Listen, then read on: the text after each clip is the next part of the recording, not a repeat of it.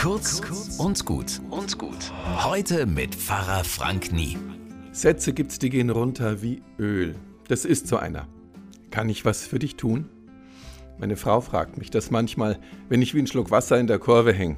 Und richtig gut wird es dann, wenn ich nicht einfach, nee, passt schon, von mir gebe und abwinke. Richtig gut wird es, wenn ich mir das wirklich, Achtung, gefallen lasse.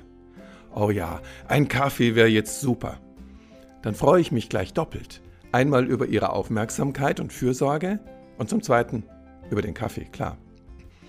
Zu so gelungenen kleinen Aufmerksamkeiten gehören immer zwei. Einer, der etwas tut und, genauso wichtig, einer, der das gerne annimmt und sich dafür bedankt.